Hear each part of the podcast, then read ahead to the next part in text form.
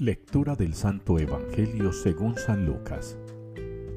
En aquellos días María se levantó y se puso en camino de prisa hacia la montaña, a una ciudad de Judá. Entró en casa de Zacarías y saludó a Isabel. Aconteció que, en cuanto Isabel oyó el saludo de María, saltó la criatura en su vientre. Se llenó Isabel de Espíritu Santo y levantando la voz, exclamó, bendita tú entre las mujeres, y bendito el fruto de tu vientre. ¿Quién soy yo para que me visite la madre de mi Señor? Pues en cuanto tu saludo llegó a mis oídos, la criatura saltó de alegría en mi vientre. Bienaventurada la que ha creído, porque lo que le ha dicho el Señor se cumplirá. María dijo, Proclama mi alma la grandeza del Señor, se alegra mi espíritu en Dios mi Salvador, porque ha mirado la humildad de su esclava. Desde ahora me felicitarán todas las generaciones, porque el poderoso ha hecho obras grandes en mí. Su nombre es santo, y su misericordia llega a sus fieles de generación en generación.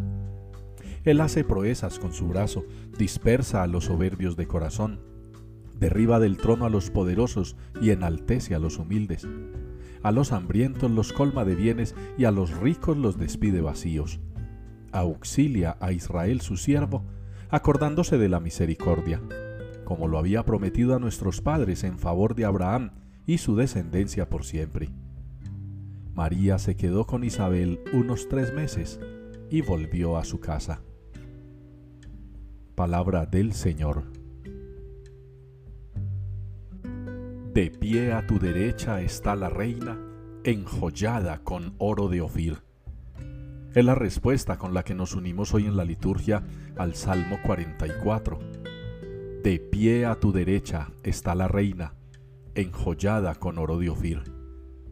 Cuando estamos celebrando una solemnidad muy especial, una solemnidad maravillosa para la vida de la Iglesia, la asunción de la Santísima Virgen María a los cielos una asunción que marca para nosotros los creyentes el camino que Cristo nos ha trazado.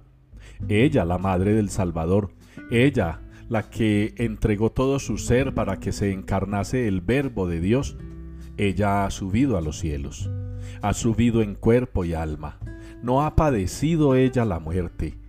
Creemos en su dormición. Ella durmió y fue levantada por el Padre y llevada a los cielos. A nosotros también nos ha prometido el Señor el cielo, nos ha prometido la eternidad.